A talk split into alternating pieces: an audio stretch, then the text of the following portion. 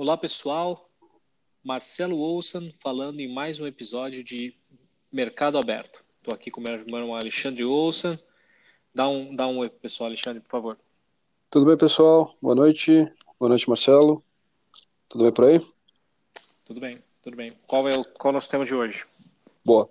Hoje, hoje a gente vai falar de um tema, tema está bastante hoje, né, hoje em dia na, na, no noticiário. Não sei se está claro para todo mundo a profundidade que a gente poderia trazer aqui. É, a gente vai falar um pouquinho de política monetária e política fiscal. Para isso, a gente vai quebrar nosso episódio rapidamente em dois, em dois momentos. Primeiro, a gente vai falar um pouquinho conceitualmente, vai ser bem rápido de política monetária, política fiscal, e aí a gente vai falar um pouquinho mais profundo de, do momento em que a gente está vivendo hoje Brasil e um pouquinho aí Estados Unidos e Europa. Vamos começar com política monetária, Marcelo.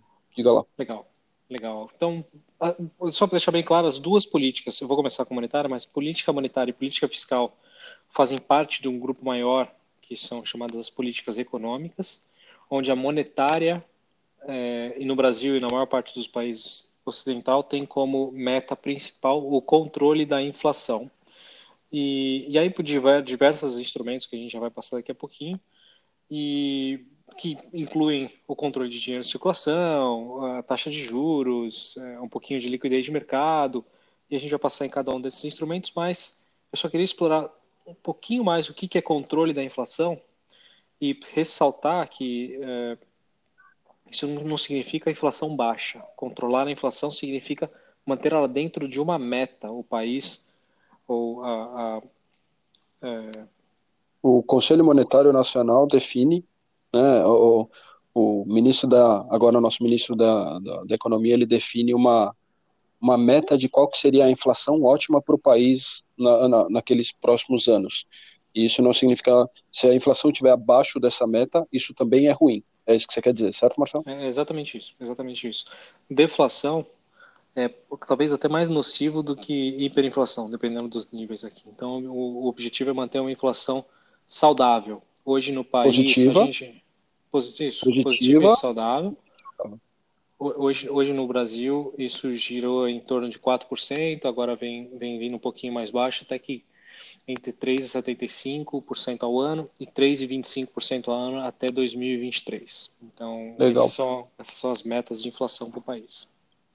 Legal, acho legal falar também que o principal agente aí para fazer a manutenção das políticas monetárias, né, para usar o instrumental das políticas monetárias, o principal agente no Brasil e nos, nos países ocidentais acaba sendo o Banco Central.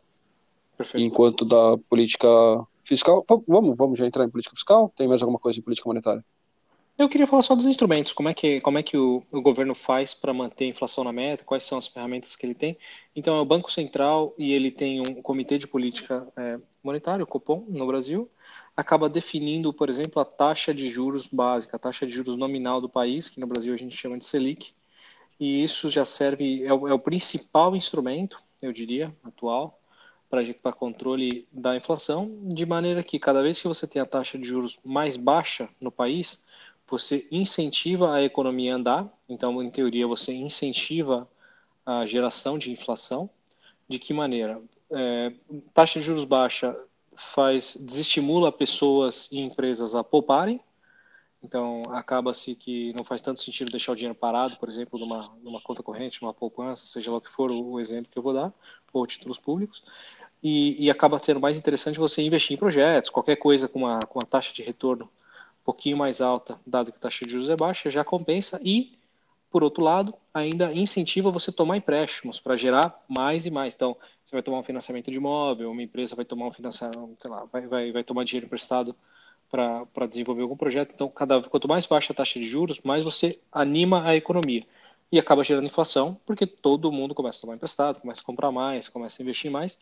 Por outro lado, quando você quer refrear a economia, quando você acha que a inflação está passando um pouco do limite, você faz o contrário, você aumenta a taxa de juros. Então, esse é o, um dos principais, e é por isso que tem tanto rebuliço ao redor das reuniões do Copom ou do Fed nos Estados Unidos. Mas falando mais de Brasil, as reuniões do Copom é, tem, tem tanto rebuliço em volta. Tem outros instrumentos, mas talvez a gente possa deixar por aqui e começar a falar um pouquinho de fiscal. Legal. É, dentro do fiscal, o, o, agente principal aí é o, é o governo, e aí isso é um pouquinho mais amplo, um pouquinho mais nebuloso. Você está falando aí de governo, tem o governo central, tem, né, que é a União, você tem os estados, você tem as, as prefeituras, cada um com uma agenda, cada um eventualmente de um partido diferente, tem o Congresso analisando tudo isso, tem o orçamento. Uh, fala um pouquinho, Marcelo. É, acho, acho que você deu uma, uma, uma, breve descrição, mas meio que bem acurada, na minha, na minha opinião. A política fiscal também é um tipo de política econômica, mas aqui o agente principal é o, é o Estado, é o governo, já é um órgão um pouco menos definido, como a gente falou do Banco, Banco Central. Aqui não, tem diversas. É, diversos interesses governo, mesmos até, né? Que, que, que, encostam aqui. Sim, sim, porque. E, e até o objetivo da política fiscal é um pouquinho menos claro um pouquinho mais abrangente, ao invés de menos claro, do que o da política econômica. Aqui a gente está falando de desde criação e geração de empregos, até até um certo controle de inflação, distribuição de renda e, e até é, até gerar, acelerar ou desacelerar a economia que está tá embutido na inflação também são é, um dos objetivos da política fiscal aqui. E aqui, o que, que significa política fiscal? Basicamente, é isso é que eu ia é falar agora. É, é, o governo ou o Estado é, fazendo gestão das suas receitas e despesas.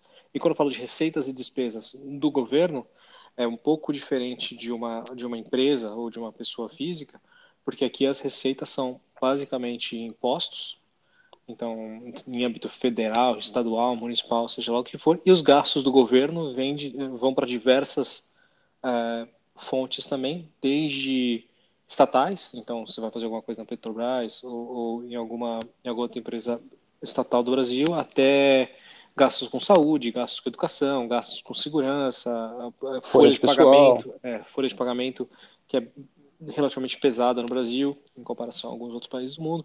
Então previdência, é, previdência bem pesada também e entra nessa todos, conta. Todos os gastos do governo, é exatamente isso. Então a gente vai ter uma, uma e você pode imaginar que distribuição de renda, então é, eu, não, vou entrar em. Não, não, nem acho que seja polêmico, mas quando a gente fala, por exemplo, de Bolsa Família, é um gasto do governo, faz parte de política fiscal e acaba sendo também. É, eu peguei esse como exemplo, mas você pode imaginar que tem governos ou governantes que têm mais ou menos interesse em, em gastar um pouco mais, porque isso torna governos mais ou menos populares, ou inclusive com aumentar folha de pagamento de pessoal ou, ou de militares ou, ou mexer na Previdência pode ser tanto muito popular quanto muito impopular.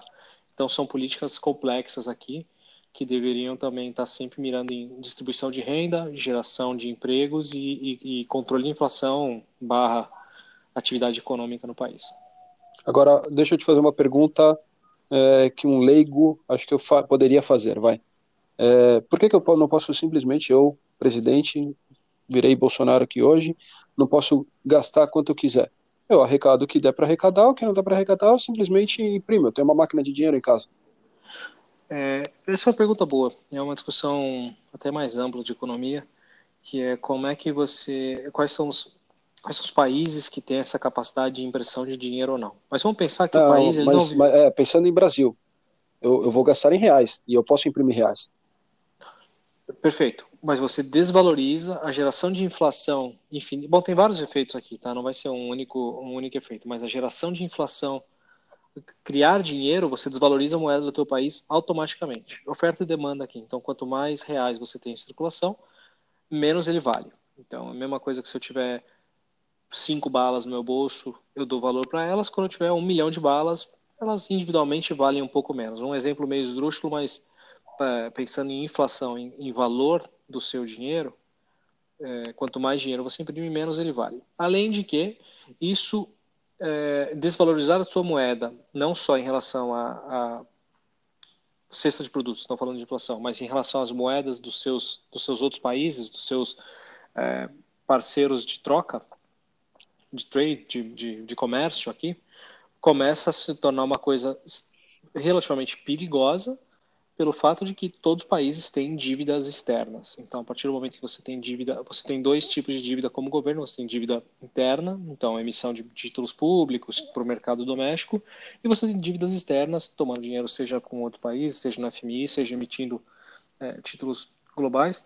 E cada vez que você desvaloriza a tua moeda ou você começa a dar uh, sinais que você não consegue repagar essas dívidas porque os seus gastos estão sendo abusivos, você entra numa espiral de até falta de confiança do mercado no exterior, que pode ser extremamente perigoso. Por isso que eu falei de mundo, porque uma coisa é o, o dólar como moeda de reserva imprimir dinheiro, outra coisa é, e, e, mesmo assim teria um limite, mas com certeza uma elasticidade muito maior do que a gente tem no real, outra coisa é o, é o Brasil usar, ou qualquer país emergente usar isso como uma, uma ferramenta. Então, imprimir dinheiro aqui, você está tapando... Passa um recado de que e você passa o recado de que você eventualmente não vai conseguir pagar eventualmente uma dívida em dólar ou em euro ou em alguma moeda mais forte. Nem, nem é doméstico. E, e uma falta de austeridade fiscal, então uma falta de cuidado com as suas receitas e despesas, que é um absurdo. Né? Assim, pensando, tudo bem que você, como pessoa física, não conseguiria imprimir dinheiro em casa, mas a ideia é se você tem, se você gasta mais do que você ganha de salário, tem alguma coisa muito errada acontecendo dentro da tua casa e é mais difícil alguém falar assim, pô, eu vou emprestar dinheiro para o Alexandre. De repente, a hora que eu olho, o Alexandre ganha 5 mil e gasta 8 mil por mês. É, eu, vou, eu vou pensar Talvez no primeiro mês eu empreste, segundo mês alguém empresta, terceiro mês está todo mundo já falando, pô, e aí? É, eu, eu, eu, eu, vou, eu vou pensar muito antes de entrar em qualquer tipo de relação comercial ou de, de dívida com o, com o Alexandre. Que eu já faço hoje em dia, tá, gente? A gente é irmão, mas eu já tenho bastante cuidado em relação a isso. Com certeza. Isso que, isso que a gente está falando aqui é o, é o déficit fiscal, no caso, se você gastar mais, ou o superávit fiscal, que é quanto você consegue, entre aspas, economizar da, do, do, do, que você arrecadou, imposto, para pagar sua, suas dívidas, seja o serviço da dívida, seja o próprio principal. É, então, agora entrando mais profundamente em política fiscal passando para o nosso segundo momento aqui do, do, do podcast, do episódio, é, em, que, em que situação estamos a, a, política fiscal brasileira hoje?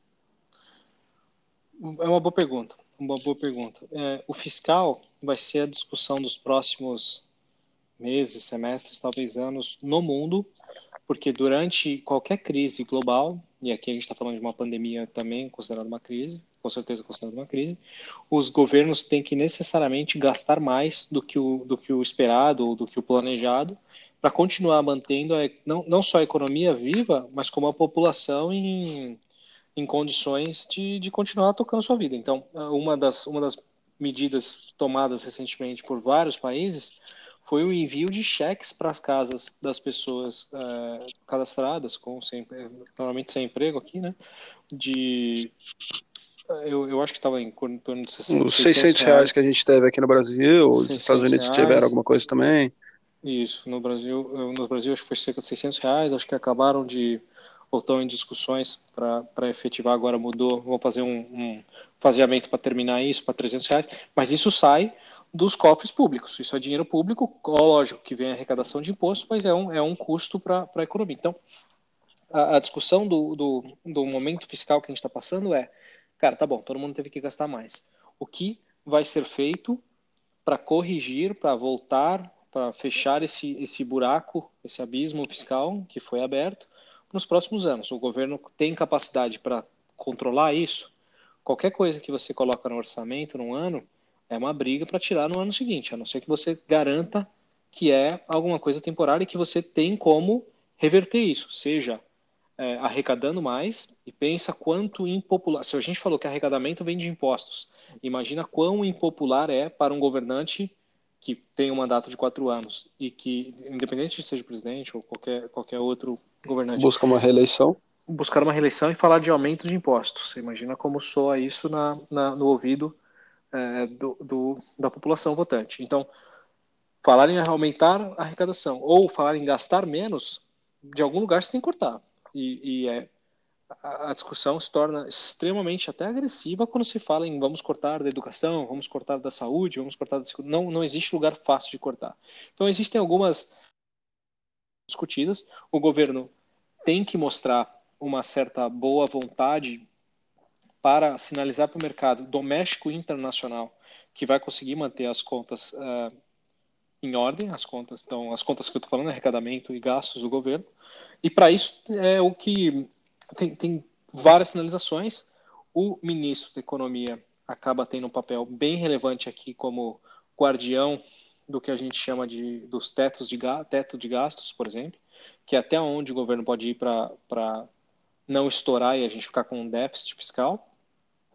E, e ele vai tentar defender isso sempre, porque acaba sendo uma, uma ferramenta de política monetária e acaba as coisas, desculpa, fiscal. política fiscal, mas que vai impactar na política monetária que ele tem que fazer o trabalho e até porque ele tem o trabalho, ele tem o mandato de resguardar as contas, é, no mínimo entregar o país quando ele passar a terminar o mandato dele, é, estou falando aqui do, do, ministro da Economia, de uma maneira melhor. Ele quer ser visto como ministro, ele tem esse mandato, ele tem essa.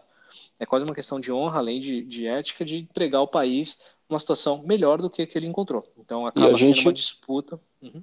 E a gente está, neste momento, aqui falando de. É, discutindo o orçamento no Congresso para 2021. É, o, o e a gente tem a questão que você já comentou do teto de gastos, mas a gente tem uma outra complicação. A gente tem no Brasil hoje uma pancada, a maior parte do nosso orçamento é, já é obrigatório, já é gastos obrigatórios. Você não, o, o governo não pode mexer nesse gasto para baixo. Por exemplo, a, a folha de pessoal, ele não pode demitir pessoas. Tem uma série de outros gastos que são obrigatórios. É, a parte que realmente é discricionária, então, sei lá, vamos chamar esse, o, o, os obrigatórios de, do piso de gastos. Entre o piso de gastos e o teto de gastos, estaria o discricionário. E isso é muito pequeno no Brasil. Estamos falando de, se eu não me engano, são 90 bilhões, ou qualquer coisa perto disso. É, é, um, número, é um número pequeno, e percentualmente é um número muito menor do que o dos outros países, ou de alguns outros países, principalmente países desenvolvidos, o que complica o espaço de manobra que o, que o Brasil tem para negociar. E pensa que isso vai cascadeando do governo federal até o municipal. Então é, uma, é, uma, é um debate difícil, e mexer no piso de gastos exige reformas. Então, você tem algumas reformas que estão sendo discutidas, que podem ou não ser ah, uh, ajudar a mexer nisso. aprovadas para o futuro. Por isso que também uh, não só o presidente é, é, um cargo de extrema importância no Brasil ou em qualquer democracia, mas o, o, o Congresso, então Senado, a Câmara, que vão acabar discutindo e aprovando ou não as reformas propostas que também vão impactar os, tanto as suas, os seus eleitores quanto a sua própria uh, vida, né, no limite. Então, aqui ter representantes na casa que tem cabeça reformista é, é relevante, demonstração de de, uh, de, de apoio às reformas mesmo. É, e aqui as reformas a gente está falando de reforma da Previdência, que já foi aprovada, é, que deveria dar, né, falavam em um trilhão, depois esse número diminuiu um pouco, é, em 10 anos. É, tem a reforma administrativa que está engavetada, está em vias de ir para o Congresso para ser aprovada, para ser discutida. É, tem uma reforma tributária. Todas essas reformas acabam impactando é, quase que intimamente é esse piso de gastos. É isso? É, é. A, a, tributária, a tributária não, né? A tributária é, mais para o outro lado, é, é, mais o, a arrecadação. Mas sim, Perfeito. todas acabam. A, a, discussão agora das, das reformas, todas que a gente está tendo, a administrativa, a mini reforma fiscal, reforma tributária, reforma da Previdência, são todas reformas que são focadas no âmbito fiscal. Obviamente tem algum impacto no, na, na, política monetária, mas aqui o foco é fiscal e é o que o mundo vai discutir nos próximos anos. Aqui Legal. É, vai, ser, vai ser uma disputa, vai ser uma, não, não disputa, mas vai ser um, uma conversa interessante. Uma discussão, uma discussão legal, é. E falando agora, você puxou para o lado da monetária, em que momento a gente está na monetária no Brasil? Estamos falando aí de uma Selic a, a, no, no, Brasil e mundo, vai. A, a gente está falando aqui de uma política monetária, uma, uma Selic rodando a 2% hoje, é, provavelmente se mantendo nesse patamar, ou né, se mantendo baixa pelos próximos meses. É, Estados Unidos, o, o Powell já, o Powell seria o, é o presidente do Banco Central americano, o Fed, ele já sinalizou que deve manter a taxa básica baixa por muitos meses. Qual, quais são os impactos disso aí? Estamos vivendo num, num mundo de juros baixos. Então, até negativo, né? Unidos, dependendo do país. Brasil, sim. E é um as políticas monetárias vêm se reinventando nos últimos anos, principalmente depois da crise de 2008. A gente viu, bom, cada vez que passa uma crise, suponho que vem novos instrumentos.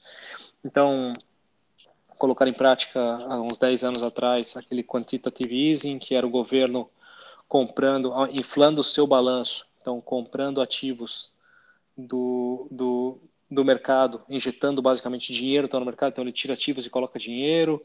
É, diversas e Toda... mas o principal aqui é a taxa de juros então a gente está vivendo num mundo de juros baixo porque um a gente já vinha caindo aos pouquinhos para incentivar as economias mas quando o mundo entra em crise quando o teu país entra em crise ou o mundo entra em crise como a gente falou no comecinho do podcast baixar a, os juros incentiva a, a, a economia andar. Então aqui a gente precisa religar as economias pouco a pouco e uma das melhores maneiras de fazer isso é colocar juros baixos. As sinalizações que os bancos centrais vêm dando ao redor do mundo é que esse vai ser um. É, eles, é, tem, tem um termo que eles têm usado, é lower for longer, então é baixo por mais, mais tempo. Baixo. Mais baixo por mais tempo. Uhum. Então, aqui, na, na semana passada, o, o, presidente do Banco Central, que o Alexandre comentou, ele, ele prometeu um, uma certa reavaliação das políticas monetárias e o que ele anunciou foi a gente vai aceitar agora que a meta de inflação, que nos Estados Unidos é 2%, vai ser uma meta média, ou seja, a gente vai, se a, se a inflação está rodando abaixo agora, a gente vai aceitar a inflação mais alta no, no futuro para que a média seja 2%, o que significa que se a inflação subir e passar da meta, eles não vão aumentar a taxa de juros no momento zero. Pelo menos essa foi a leitura do mercado. Então a gente está nesse momento de política monetária no mundo e no Brasil acompanhando é, relativamente bem de perto. Tem outras implicações, Legal. mas eu vou deixar para um próximo, um próximo episódio. Boa. Uh, para encerrar agora, para amarrar o, o, episódio que a gente acaba sempre buscando. Uh, olhando para o Brasil, Selic a 2% por algum, ou baixa uh, nesses patamares por um prazo um pouco mais longo. Qual é o impacto disso em bolsa e dólar? Só para ser bem simplista aqui. É, você faz uma perguntinha super tranquila e fala, vamos acabar rapidinho aqui, só em 30 segundos. Me, me descreve qual é o sentido da vida. Fica, fica bem fácil. Então, a gente pode. A gente pode vamos fazer o seguinte: vamos deixar essa para o próximo e a gente fala um pouquinho de, de bolsa, mercado de mercado imobiliário, a gente fala de outras coisas e quais são os impactos de taxa de juros nominais, reais e inflação no mercado de, de bolsa, de ativos, de juros do Brasil. Legal, combinado. É, obrigado, Marcelo, por mais esse episódio. Obrigado, ouvinte. É, quero só lembrar aí quem, quem tiver alguma dúvida, reclamação, é, sugestão de tema, quiser tirar alguma qualquer qualquer coisa mesmo, quiser falar com a gente, a gente está com o e-mail podcast mercado aberto, tudo junto, arroba gmail.com. fica à vontade, a gente vai adorar conversar aí com vocês. Obrigado, pessoal. Boa noite, até a próxima.